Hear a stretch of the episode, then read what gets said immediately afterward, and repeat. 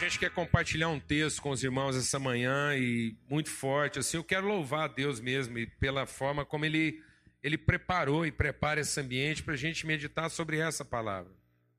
É um texto que está lá em Mateus, no capítulo 26, e fala do momento que antecede a crucificação de Jesus. E é um texto muito forte, porque fala de oração, fala de vida com Deus, fala de comunhão, né? fala de como Deus nos trata como filhos, de como Ele nos conduz assim na, na, no nosso destino, para que a gente alcance de fato o nosso destino, como homens e mulheres de Deus. Amém? Então diz assim, a partir do verso 36. Então Jesus foi com seus discípulos para um lugar chamado Getsemane.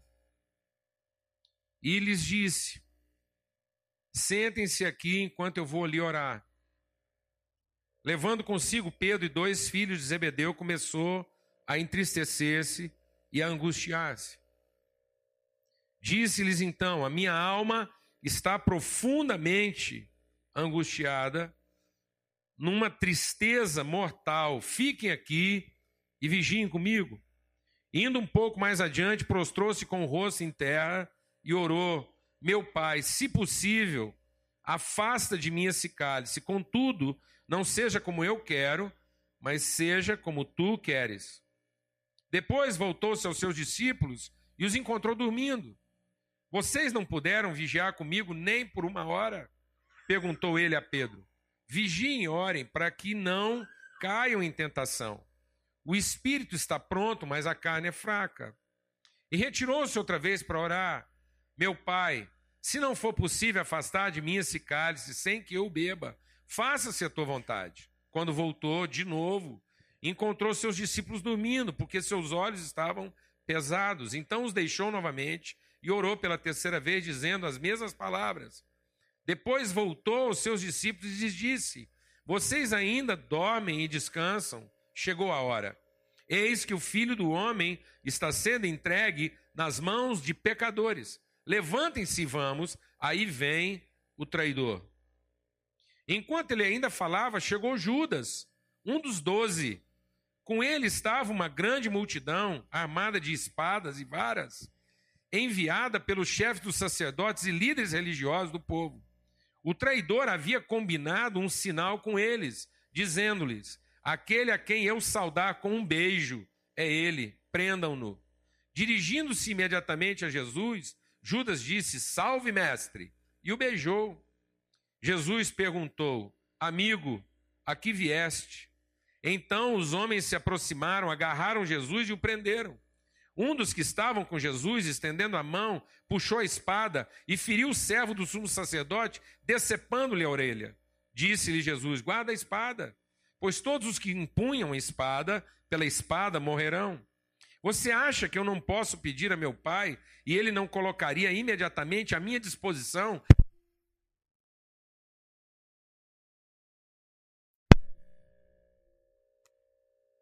estive ensinando no templo e vocês não me prenderam. Mas tudo isso aconteceu para que se cumprissem as escrituras dos profetas. Então todos os seus discípulos o abandonaram e fugiram. Amém, amados? Esse texto é muito forte para a nossa vida e traz luz sobre tudo isso que a gente tem compartilhado. A palavra de Deus diz, está falando de Jesus, que ele foi lá para o Getsemane para orar. E às vezes nós não temos entendido muito bem o que, que significa, o, que, que, o que, que é ter uma vida de oração, de comunhão com Deus. A palavra de Deus diz que pela oração e pela palavra, todas as coisas são santificadas. O que, que quer dizer isso? A palavra de Deus diz lá a Timóteo que pela palavra e pela oração todas as coisas são santificadas. Isso que às vezes a gente tem uma noção errada do que é ser santo, porque nós temos uma noção totalmente equivocada de santidade. A gente acha que santo é aquele que foi retirado de alguma realidade e que foi poupado de alguma circunstância e que é protegido. Então nós temos uma identidade de, de santidade daquilo que é excluído. Então a nossa noção de santidade ela é totalmente sem propósito. Ela não é santidade para um destino. Ela não é santidade para um propósito. Ela não é uma santidade para uma função. Ela é uma santidade que protege, que exclui, que afasta, que separa. Não, amado, santidade é aquilo que é que é destinado a um propósito. Então, o que é santo? É aquilo que corresponde à natureza de Deus. Deus é santo e as coisas santas são aquelas que correspondem à natureza santa de Deus e conseguem transmitir as virtudes de Deus. Então, santo é tudo aquilo que Deus separou, aquilo que Deus identificou no seu processo de criação para revelar, para manifestar o seu propósito e cumprir o seu destino. Então, santidade não é aquilo que é excluído. Santidade é aquilo que é incluído no processo para que a natureza de Deus se revele. Glória a Deus, amado. Amém? Então, quando a palavra de Deus diz que a palavra de Deus e a oração santificam as coisas, é porque pela palavra eu conheço a vontade de Deus e na oração eu assumo esse compromisso com essa vontade. Na oração eu estou buscando o entendimento dessa vontade, para que eu não cumpra o meu próprio desejo, para que o meu desejo seja santo. E o meu desejo será santo tanto quanto ele estiver harmonizado com aquilo que é a vontade original de Deus para minha vida. Glória a Deus, amado. Então a santidade não é para que eu seja protegido de uma situação. A santidade é para que eu consiga enfrentar aquela situação e, por mais adversa que ela seja, ela não corrompa o meu propósito no cumprimento do meu destino. Amém, amados? E aí nós estamos entendendo que a gente fica escolhendo santidade entre o que está certo e o que está errado. Santidade não é uma definição entre o que está certo e o que está errado. Foi isso que corrompeu a noção de santidade, porque o homem achou que a oração, que a vida, era para que eu soubesse na vida o que está certo e o que está errado, e eu escolhesse entre uma coisa e outra para viver uma vida boa. Não, amado. Todo o nosso compromisso deveria ser para que eu, na vida, cumprisse o propósito para o qual Deus me destinou. Mas o homem, ele perdeu o sentido do seu propósito na vida. Porque o homem deixou de se preocupar com o seu propósito e de falar com Deus para continuar santo no seu propósito e olhou para a vida e disse assim: Sabe o que eu quero da vida? Eu quero discernimento do que é certo ou errado, para que eu possa tirar da vida o que me agrada. Alguém está entendendo o que eu estou falando? Foi isso que o diabo ofereceu e Deus falou para o homem: Não se preocupe não coloque na sua vida como prioridade comer da árvore do conhecimento do bem e do mal. Não fica preocupado em separar o que está certo ou o que está errado. Não coloca isso como prioridade. Não coloque como prioridade da sua vida as escolhas que você vai fazer. Coloque como prioridade da sua vida a decisão que você vai tomar assuma a decisão e o compromisso de cumprir a minha vontade, de estar harmonizado com a minha vontade. E eu vou te instruir. Eu vou te ensinar todo dia o que, que você tem que fazer. Alguém está entendendo o que eu estou falando aqui ou não, mano? Mas toda vez que eu olho para a vida no sentido da escolha que eu tenho que fazer, eu sempre vou escolher o que, amado? A mim mesmo. E quantas vezes eu vou ter que deixar de escolher a mim mesmo para cumprir o meu propósito. E o homem um dia deixou de ouvir Deus quanto ao seu propósito para olhar para a vida e falou assim: agora eu só preciso saber o que presta, o que não presta, para escolher para mim só o que interessa. Alguém está entendendo o que eu estou falando aqui ou não, mano?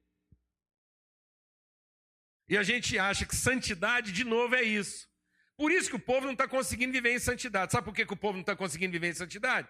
Porque nós tornamos santidade um meio e não um valor. Nós estamos achando que santidade é um meio de obter as coisas que nos interessam. Se eu for um pouco mais santo, Deus vai me tratar um pouco melhor. Mentira! Mentira! Porque Jesus é o padrão de santidade. E foi orar. E quando ele terminou de orar, em vez das coisas ficarem mais fáceis, elas se tornaram mais difíceis. Então Jesus não foi orar como um homem santo para dizer para Deus: Ó oh, Deus, eu sou o seu homem santo. É um santo que está orando aqui. Eu fiz tudo certo, eu me guardei. Nunca fumei um baseado, nunca voltei bêbado para casa. Meus pais não têm do que reclamar, nunca fui dependente de droga, nunca abri uma revista pornográfica. Pode olhar meu computador que nem senha tem. Nunca roubei de ninguém. Aliás, o dinheiro que eu ganhava eu punha na mão do ladrão, para não ter problema. Se tem alguém arrumado e santo, sou eu. Então escuta, Deus, que um santo vai orar. E quando o santo terminar de orar, glória a Deus. Quando um santo ora, seus problemas acabaram. E agora se orou e você é um santo e Deus trata bem o santo. E aí o santo orou, agora povo só vai vir gente boa tratar com ele. Glória a Deus, amado. Só gente boa. Só melzinho. Os funcionários dele é os melhores do mundo, o patrão dele é o cara, só recebe em dia. Glória a Deus, amado. Só vende para quem paga, porque ele é santo. Oh, aleluia! Isso é uma falácia. Isso é uma falácia. Isso é para manter a gente enganado, para a gente transformar uma relação num método. Nós estamos transformando a nossa relação com Deus num método. Nós estamos deixando o privilégio de conhecer a Deus para manipular Deus. Alguém está entendendo o que eu estou falando aqui ou não, amados? Nós estamos transformando santidade num fim, isso não vai funcionar.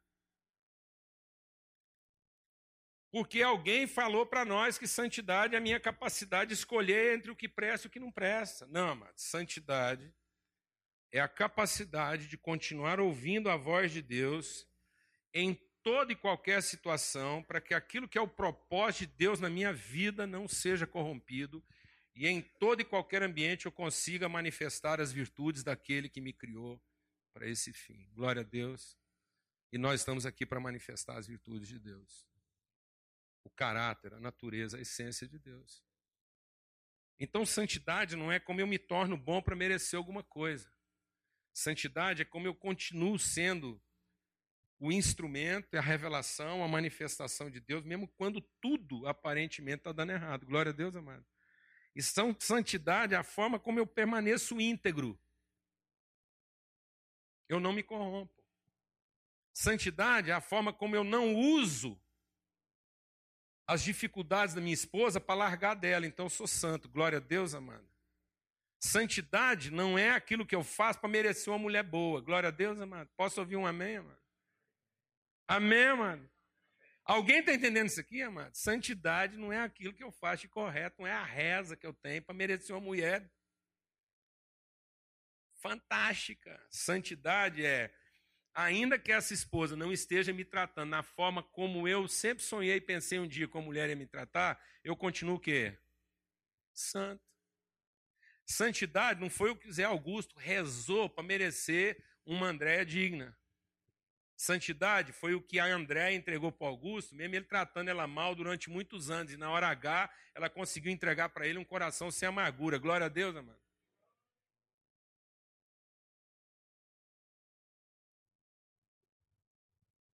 Amém? Então é isso que Jesus está nos ensinando. Ele está ensinando o seguinte: ele está dizendo assim: olha, eu vou aqui, eu vou ensinar, porque a gente tem que olhar para Jesus, né? O texto que nós estamos meditando esse ano é isso, olhando firmemente para o autor e consumador da nossa fé. Então nós vamos olhar para Jesus e vamos ver como exemplo. Ele foi para o monte para orar, e lá a palavra de Deus diz que ele juntou os discípulos e falou assim: gente, pega comigo aqui agora porque minha alma está profundamente triste, numa tristeza mortal. Fique aqui comigo e vigiem, porque eu estou triste. A palavra de Deus diz que ele começou a ficar triste e angustiado. Deixa o Espírito de Deus ministrar o seu coração. A gente não ensina essas coisas aqui para que você fique com medo da vida. Você fala, meu Deus, eu vou lá de manhã e o pastor fica falando daqueles negócios que Jesus sofreu. Ele foi para o monte, agoniado. Não é isso que eu queria escutar, não. Eu queria escutar lá, eu vou lá, eu rezo, eu dou umas ofertas lá e tal. E aí eu queria escutar, ó, oh, meu filho, tá tranquilo. Tá, vai rodar macio. E se você melhorar os dias, vai rodar mais macia ainda. Ai.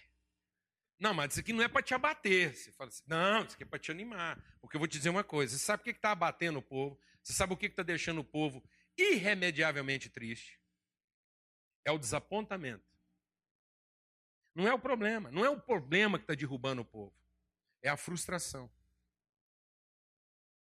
O que está acabando com o sentido da vida humana, não é a quantidade de desafios que a gente enfrenta na vida. É o desapontamento, é a frustração de achar que a coisa podia ser de um jeito e na medida que não está sendo daquele jeito, não faz sentido. Alguém está entendendo o que eu estou falando aqui ou não? Então, o que está acabando com a nossa vida e com a vida de muita gente é aquilo que está dentro do meu coração. As pessoas não estão sendo destruídas de fora para dentro, elas estão sendo destruídas de dentro para fora porque a fonte secou. Não jorra vida de dentro delas. Por isso que Jesus falou para aquela mulher samaritana: o dia que você crê no que Deus já te deu, a vida vai jorrar de dentro de você, ela não vai jorrar para você. A vida não é para jorrar para nós, amados, a vida é para jorrar de dentro de nós. Glória a Deus. Então agora Jesus está dizendo que faz parte da vida, faz parte do pacote natureza humana ficar angustiado. É um homem que fez tudo certo. O que, que tem de errado na vida de Jesus? Onde foi que Jesus deu um mau passo para merecer isso aqui? E hoje em dia as pessoas, a pessoa está com problema hoje, está com dificuldade. Em vez de a gente ir lá e preparar a pessoa para enfrentar a dificuldade, a gente fica lá arrumando uma explicação para a dificuldade dela. Isso vai piorar o cara. Vai piorar o cara. Porque em vez da gente tratar com ele a responsabilidade, a autoridade e as condições que ele tem de enfrentar aquela situação ruim, nós ainda ficamos arrumando uma explicação para ele ter a vida desgraçada que ele tem. Ó, oh, meu filho, é o seguinte: a vida da sua família está bagunçada, os negócios aqui não estão tá acontecendo, você casou com essa mulher vagabunda, sem vergonha, você tem esses filhos pilantra, está mexendo com droga. É o seguinte, isso aí deve ter, ter um sapo escondido aí nessa história. Deve ter uma macumba aí que está atrapalhada. É só a gente identificar quem é o responsável por essa desgraceira. Nós vamos lá e quita a conta dele com Deus, porque parece que Deus está aborrecido, que essa conta não foi paga ainda. Aí nós vamos zerar essa conta e daqui para frente Deus vai tratar vocês tudo bem. Porque Deus é desse jeito mesmo. Ele code onde não plantou e ele cobra o que não está devido. Alguém que está entendendo o que eu estou falando ou não? Em vez de sentar com a pessoa e falar assim, companheiro, vou falar um negócio, sua vida tá ruim mesmo. Uma mulherzinha dessa já era pro cara desesperar, uns filhos desses era pro trem estar tá trancado, era para você achar que Deus nem existe. Mas é o seguinte, ele é seu pai, você é filho dele, o sangue do cordeiro sem mancha, sem pecado, foi derramado para perdão de todos os pecados, e você é exatamente nesse momento agora o instrumento para a revelação e manifestação de todo o amor, de toda a virtude de Deus no meio de uma situação onde as pessoas só conseguem enxergar a treva. Então é o seguinte, meu irmão, a responsabilidade é sua, o privilégio é seu, o dom é seu, a graça é sua e o milagre é seu. Glória a Deus! Então você fica triste o tanto que você quiser, você chora o tanto que você quiser, se acha difícil o tanto que você quiser, e se acha que você não vai dar conta o tanto que você quiser. Mas é o seguinte: é com você. Amém, mano? E não transfira essa culpa para ninguém. Porque, ainda que a culpa tenha sido de todos, o privilégio é seu de ser santo e revelar a glória de Deus nessa situação e não se corromper com ela. Amém, mano? Quem está entendendo isso aqui? Então Jesus ficou triste profundamente. É um filho de Deus, fez nada de errado. Não fez nada de errado. Está tudo certo. Nascido uma família santa. O pai de Jesus não tinha problema. Homem de Deus, mulher de Deus, mãe dele santinha. Mulher arrumada. Engravidou dele virgem. Para ninguém falar que ele carregava essas coisas.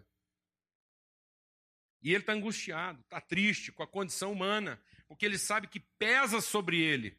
Pesa sobre ele o quê? O desafio de ser santo. Não se corromper. Não desviar do seu propósito.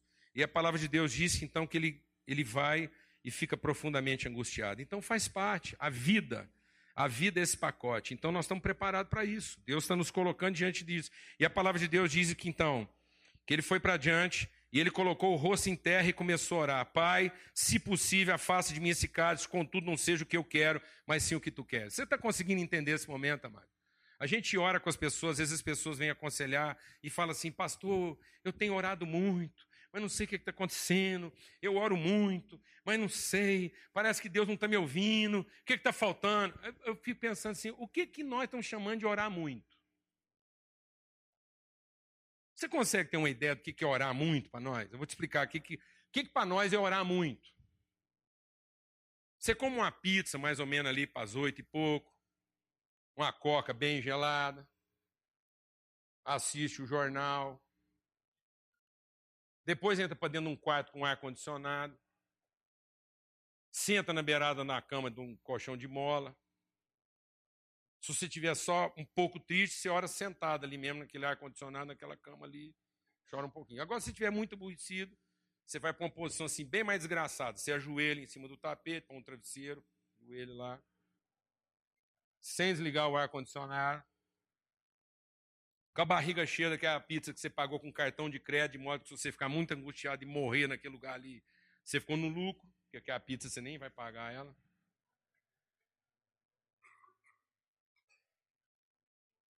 E ali a gente chora assim, um tanto assim, Deus, conserta isso aqui, rumo esse negócio, não estou aguentando. E com aquele coração assim, ó Deus, e faz isso logo, porque senão eu largo desse povo aqui. Eu não estou aguentando mais aqui não. Aí nós chamamos isso assim de orar muito. Aí a gente faz isso assim uns três semanas. E orou muito. Amada, eu vou te falar uma coisa: o que é orar muito? Porque às vezes a gente está com o padrão errado. Orar muito é alguém cheio do Espírito Santo, que nunca fez nada atrapalhado, nunca, nunca, nunca nada. Totalmente puro, 33 anos de idade, vigor. Fizeram um exame de Jesus pouco tempo antes dele orar ali, as taxas dele tudo zerada, não tinha colesterol, tinha triglicérides altos, nada, pré-diabetes, nada. O homem está assim, inteiro, 33 anos, poder de Deus, tudo a favor dele, e esse homem entende a vida. Jesus entendia a vida, as pessoas, a existência e a razão humana. Ele entendia o que era ser patrão de uma empregada. Os caras hoje pedem empresa para ter 100 funcionários. Deus, eu queria prosperar. Eu queria ser um homem de sucesso. Queria ter uma empresa grande. 100 funcionários, mil funcionários. Você entendeu o que, que isso significa, meu irmão? Você entendeu o que, que significam 100 pessoas, mil pessoas, uma doméstica na sua casa? Você sabe o que é ter uma doméstica na sua casa? Pobre, sem esperança, sem perspectiva, sem entender o peso de uma vida sob a sua responsabilidade. Quero casar, Deus. Quero casar. Você entendeu a vida de um casamento? Você entendeu o que é chamar uma mulher para andar com ela o resto da sua vida? Você entendeu o que é ter responsabilidade por um homem que você chama de marido o resto da sua vida? E chorar profundamente pela existência dele, a ponto de que a sua, o seu suor se transforme em sangue. Isso é orar muito.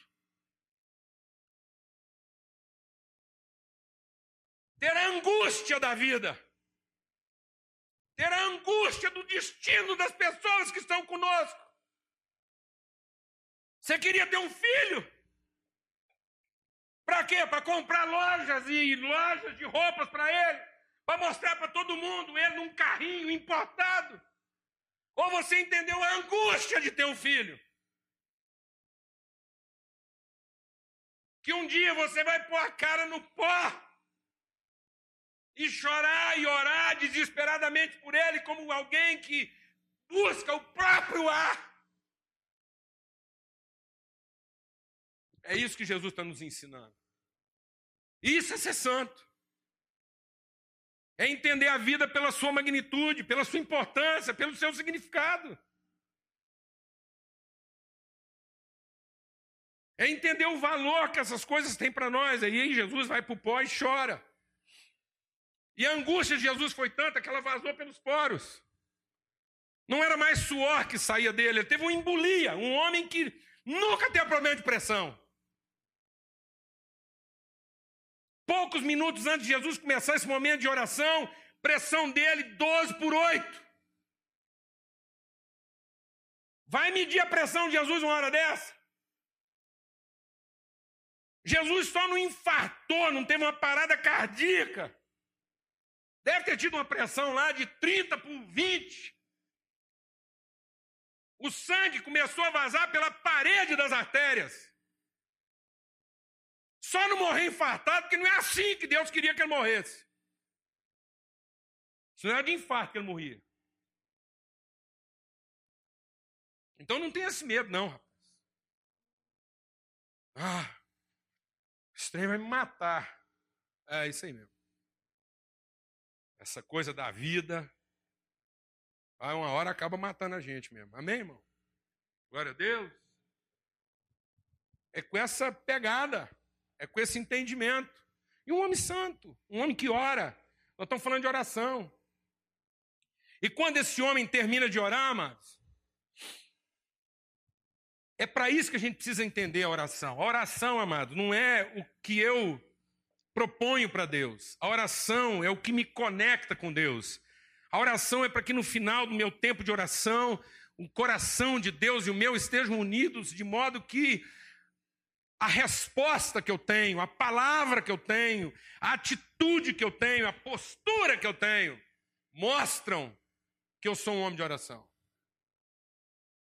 É na atitude, é na postura, no enfrentamento, não é na solução dos problemas.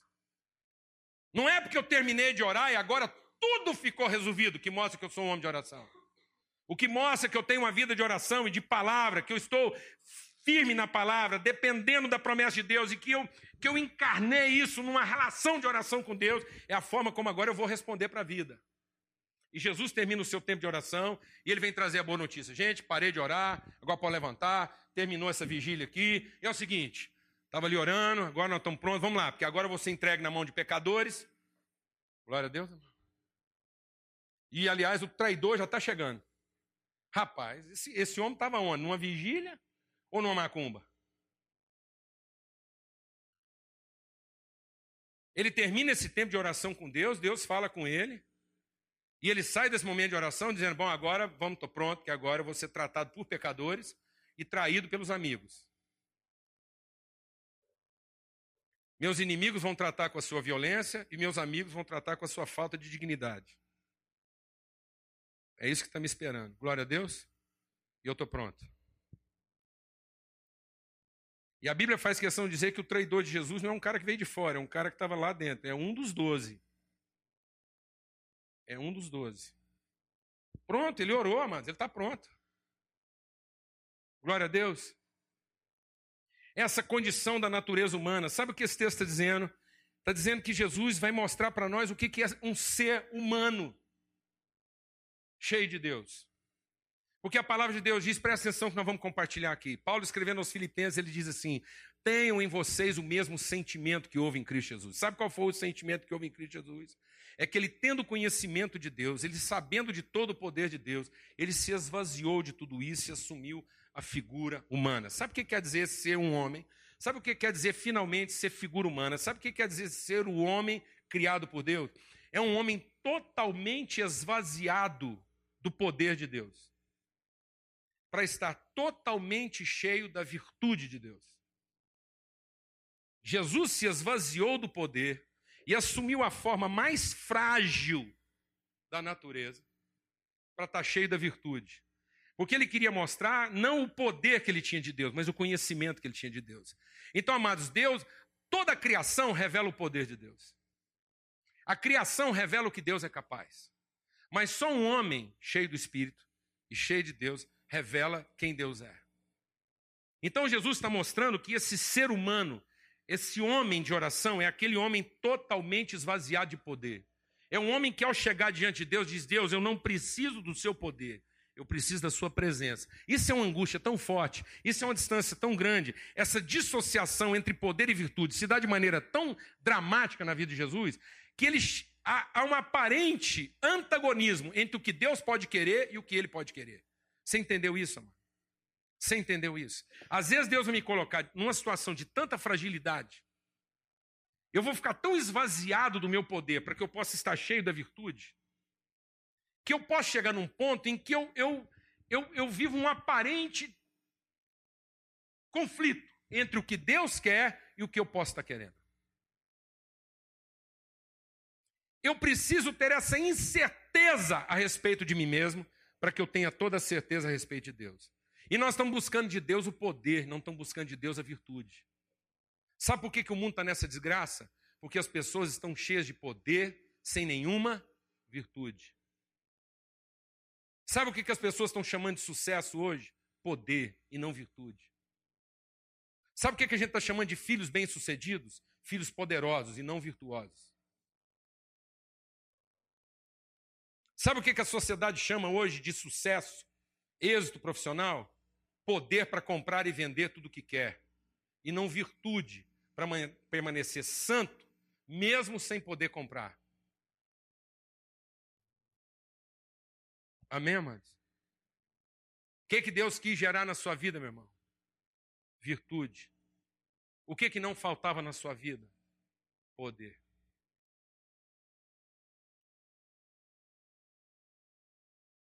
Amém, meus irmãos? que, que nós estamos querendo de Deus? Poder ou virtude? O que, que a nossa vida de oração pretende? Poder ou virtude? E aí Jesus está mostrando isso e ele vai e ele diz: então agora eu estou pronto. Ele está pronto para quê? Ele está pronto para ser tratado por pecadores e não para ser tratado por gente boa. Amada, a oração não é para todo mundo ficar bom em nossa volta. A oração, amada, é para que eu consiga ser tratado por pecadores e isso não mudar meu coração. Glória a Deus, amado. Amém, meu irmão? Posso ouvir um amém nesse lugar aqui? Deus, eu estou saindo desse momento de oração agora e vou cair na mão de pecadores. Glória a Deus. Ó oh, Deus, eu estou saindo da minha vida de oração agora, eu vou falar uma coisa, as pessoas vão entender outra totalmente diferente. Glória a Deus. Deus, eu estou saindo do meu tempo de oração aqui agora e eu vou querer uma coisa, as pessoas vão estar tá querendo outra. Eu vou estar apontando para um rumo e eles vão querer ir para o outro. Mas Deus não deixa o meu coração mudar. Não deixa o meu coração mudar. Jesus saiu do seu momento de oração e diz: Deus, eu estou saindo aqui agora, orei, o Senhor vai fazer a sua vontade. Não é o que eu desejo, é o que o Senhor quer. Esse é o nosso problema. O nosso problema é que é um momento na nossa vida em que nós transformamos o nosso desejo no nosso propósito. Hoje, todo o nosso propósito é o nosso desejo. Sendo que nós deveríamos ter feito do nosso desejo o nosso desejo ser o propósito. E nós fizemos do propósito o desejo. Então eu, eu pretendo o meu desejo. Não, mas deseje o seu propósito. Mas não pretenda o seu desejo. Nós fizemos do nosso desejo o nosso propósito. Em vez de fazer do nosso propósito o nosso desejo. O que você mais deseja na vida? O seu propósito. Mas não faça dos seus maiores desejos o seu propósito. Deus, o que, eu mais desejo aqui agora? É que o Senhor cumpra o seu propósito. Vou sair daqui, vou cair na mão de pecadores. Um dos meus mais chegados vai me trair. E aí agora vamos ver como é que um homem de oração responde para a vida. O povo chega para prender. Jesus está consciente disso. Ele sabe que ele está sendo traído de lá de dentro. E, no entanto, quando o traidor chega, como é que ele trata, amado? Hã? Como é que ele trata? E aí, safado? E aí, incrédulo? Satanás? E chucaveira? Rapaz, o que, que nós estamos fazendo? O que, que nós estamos fazendo? Eu sou um homem santo. Aí aparece o traidor. Aparece aquele cara que vai me dar a chance de revelar a santidade, o amor, o compromisso com Deus, e eu já trato o cara no casco. Fala aí, seu filho de Satanás. Seu maldito, seu descerebrado. O que, você vai fazer com o santo? Eu sou santo e você é pecador. Então fica sabendo que eu já estou em vantagem. Meu Deus. É isso. É isso. É assim que nós vamos tratar os pecadores, os homens e mulheres sem conhecimento de quem nós estamos cercados. No momento do nosso apuro, nós vamos tirar a nossa credencial e falar: pera lá, gente. Você não vai pôr a mão em mim aqui de qualquer jeito, não. E sair dando carteirada nos outros, que é isso que o povo está fazendo com a oração, com o dízimo, com o jejum, com a Bíblia. Nós estamos usando a Bíblia para quê, amado? Fala a verdade, seja honesto. Nós estamos usando a Bíblia para quê? Para dar carteirada em pecador. O cara te trata como pecador e você trata ele como um tirano. Como um possuído de santidade. Ó, oh, rapaz, você está falando é com o filho de Deus. Menos, viu? Menos. Você vai saber que agora quem é que manda nesse negócio aqui. Eu sou um homem de oração. Jejum. Isso não é assim, não. Seu processo. Rapaz. Eu estou exagerando? Não, fala a verdade, eu estou exagerando. É assim que a gente se posiciona. Não. Amigo. Amigo. Não é o de lá para cá, mas é o daqui para lá. Não interessa como você está sendo tratado, interessa como você trata. A sua vida de oração não é para definir como você é tratado. A sua vida de oração é para definir como é que você continua tratando. Glória a Deus, amado. Vou repetir devagar. Sua vida de oração não é para definir como você é tratado. Sua vida de oração é para definir como você trata. E você vai tratar traidores como amigos. Glória a Deus, amados. Você vai tratar pecadores com misericórdia. Glória a Deus, amado. Posso ouvir um amém? Em nome de Jesus. Vamos terminar. Aí a palavra de, Jesus, de Deus diz que Jesus, o Pedro, Pedro sai lá doido, cheio de santidade, arranca uma espada, corta a orelha do cara. Jesus fala: calma. Está vendo agora que oração é para definir como é que a gente responde? Jesus, no meio daquela função, ficar calma, Pedro. Agora não é hora de ficar cortando a cabeça de ninguém, usando espada, não. Porque quem usar desse artifício vai ser ferido pelo mesmo artifício. Ô Pedro, você não acha, presta atenção, você não acha que eu não podia pedir para Deus uma legião de anjos aqui, eles vinham resolver esse problema? Rapaz, hoje o povo ora para quê? Fala a verdade, seja honesto. Não, fala para mim, eu quero ouvir, porque eu quero entender o que está acontecendo com a gente. O povo ora para pedir o que hoje? Anjo! E não é três ou quatro. Já vi uns irmãos que falam assim: o seguinte, irmãos, quero dar. Ninguém me contou isso, não. Ninguém me contou isso, não. Estou numa reunião, irmão, compartilha lá. Ó, irmãos, é o seguinte: esses dias eu estava lá, o carro, meu carro foi roubado. Meu carro foi roubado. Cheguei lá no local do carro tinha sido roubado, já deu uma esculhambada nos anjos que estavam lá vigiando meu carro. E já falei com Deus. Falei, Deus, estou dispensando esses dois anjos, só para mandar outros dois para o lugar dele, que esses dois não servem para nada.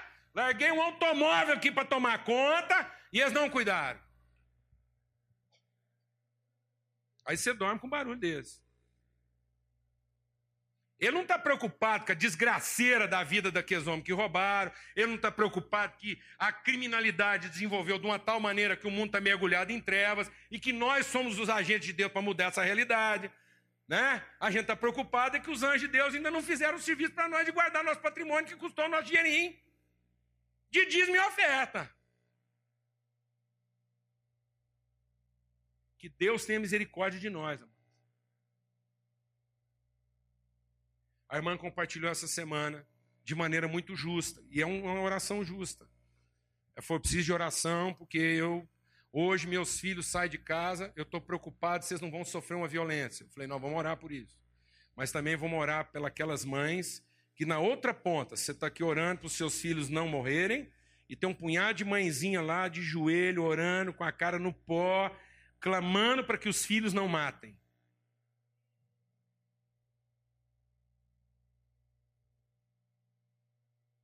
Então eu não quero que meus filhos não morram, mas também eu quero que os filhos dela não matem. Então esse problema não é meu, é nosso. E não vai ser anjo que vai resolver essa parada. Glória a Deus, amado. Glória a Deus. Porque a gente até podia pedir para os anjos virem resolver essa embrulhada para nós. Mas se a gente pedisse para os anjos nos poupar dessa encrenca toda que nós estamos enfrentando nesse mundo aqui, nós estaríamos abrindo mão daquilo que é o nosso destino, nosso chamado, nossa vocação e nosso privilégio. Não é anjo que vai resolver isso, é o nosso testemunho. E não se iluda, fazendo tudo certo, tudo certinho, se orou, se clamou, Deus te dá um coração santo e às vezes na hora H some todo mundo. E você é visitado do sentimento mais desesperador que um homem pode ter. Se sentir sozinho diante dessa realidade e se sentir totalmente impotente para ela. Amém? Porque depois de Jesus orar, ser um homem de oração, na hora H, até os amigos dele sumiram. A Bíblia diz que diante daquele escândalo todo, diante daquela dificuldade toda, seus discípulos todos fugiram. Mas ele manteve o seu coração santo. Ele não mudou. Ele não desceu do seu compromisso. Ele não desfez a sua palavra. Amém? E é por isso que nós vamos continuar orando. Para que haja o que houver, a gente mantenha o nosso coração santo. Pecadores vão tratar conosco e isso não vai gerar em nós o que? Amargura. Nós podemos ser traídos nesse processo, mas isso não vai gerar em nós o que? Ressentimento. Espírito faccioso. Nós podemos ser abandonados e nos sentirmos totalmente solitários nesse processo, mas isso não vai gerar em nós desespero.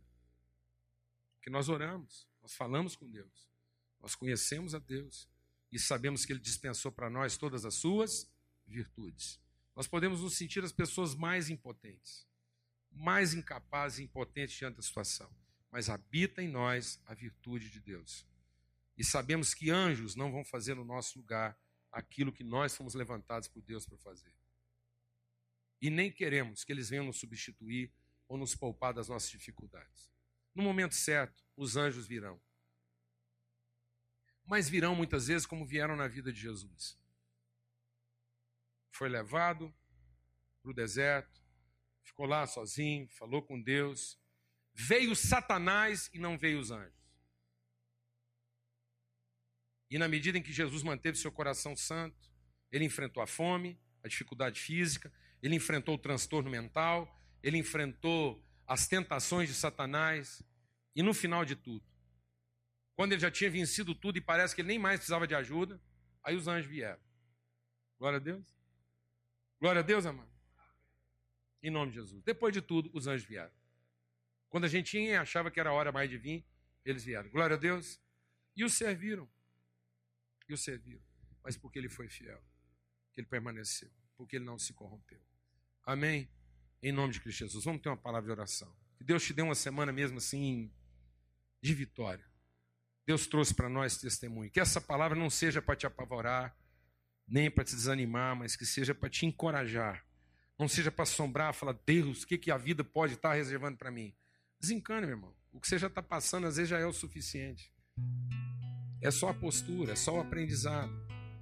Aprende o que está sendo compartilhado aqui hoje com o que você já está sofrendo. E às vezes aquilo que a gente pensa que de pior poderia vir, nem virá, porque você aprendeu antes. Amém? Glória a Deus. Aleluia. Aleluia. Em nome de Jesus. Senhor, muito obrigado por essa manhã, por esse dia. Obrigado pela tua palavra, pelo testemunho de Jesus. Nós somos seus discípulos. E que esse esse tempo nosso com o Senhor de palavra, de oração, prepare o nosso coração. Prepare o nosso coração. Que a gente mantenha um coração santo e firme às vezes a gente olha para as situações da nossa vida e. E a gente fica fazendo as perguntas erradas e, e tirando as conclusões erradas. Às vezes a gente quer ver as soluções de fora para dentro. Mas as soluções, ó oh Deus, elas têm que acontecer dentro de nós, é o nosso coração. É o nosso coração. Nós colocamos diante do Senhor o nosso coração, nossa vida. Essa certeza inabalável de que a vontade do Senhor é perfeita, é santa, é pura, é cheia de verdade e de justiça. E que o Senhor nos dê as condições de enfrentar a perda, o ganho, que nenhuma dessas coisas nos corrompa, nem o favor, nem o desfavor, nem o ganho, nem a perda. Que nada corrompa o nosso coração, nem a saúde, nem a doença, nem a riqueza, nem a pobreza, nem o alto, nem o baixo, mas que em todas as coisas a gente confie na tua graça e dependa de ti, e, e a gente aprenda a ser contente, completo e, e avançar para o nosso destino, em nome de Cristo Jesus. Em nome de Cristo Jesus. Nós estamos aqui para manifestar as tuas virtudes. Em nome de Cristo Jesus. Que o Senhor faça resplandecer sobre ti o seu rosto. E sobre ti levante o seu rosto e te dê paz. Que a paz de Cristo Jesus, o Senhor, seja sobre cada família aqui, hoje e sempre, guardando as mentes e os corações. Que o amor de Deus, o Pai, que a graça que ensina, que educa, a graça do Filho, o testemunho, o consolo, a revelação do Espírito Santo de Deus, seja sobre todos, hoje e sempre, em todo lugar. Em nome de Cristo Jesus. Amém.